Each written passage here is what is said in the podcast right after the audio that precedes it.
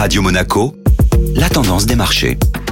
Radio Monaco, la tendance des marchés avec Société Générale Private Banking. Bonjour Delphine Michalet. Bonjour Benjamin. Cette semaine commence sur une note positive pour les actions européennes? Les bourses européennes reprenaient un peu de hauteur hier, malgré les incertitudes persistantes sur l'évolution de la pandémie et l'inflation. La cote parisienne repasse ainsi dans le vert, en hausse de près de 1,50% sur le CAC 40, après avoir joué aux montagnes russes la semaine dernière. La principale préoccupation des investisseurs reste la Banque centrale américaine, qui prépare les esprits à un durcissement monétaire plus fort qu'anticipé afin de maîtriser l'inflation galopante. Dans ce contexte, la publication vendredi des chiffres de l'inflation aux États-Unis sera particulièrement attendue et scrutée par les investisseurs. Et du côté des valeurs? Les valeurs qui avaient été le plus sanctionnées suite aux craintes sur le nouveau variant Omicron ont repris des couleurs, les nouvelles sanitaires étant à ce jour moins inquiétantes que prévu. Unibail Rodamco a ainsi signé l'une des plus fortes hausses de la bourse de Paris à plus 6,57%. A l'inverse, les valeurs qui bénéficient de la crise sanitaire sont passées au second plan et ont subi des prises de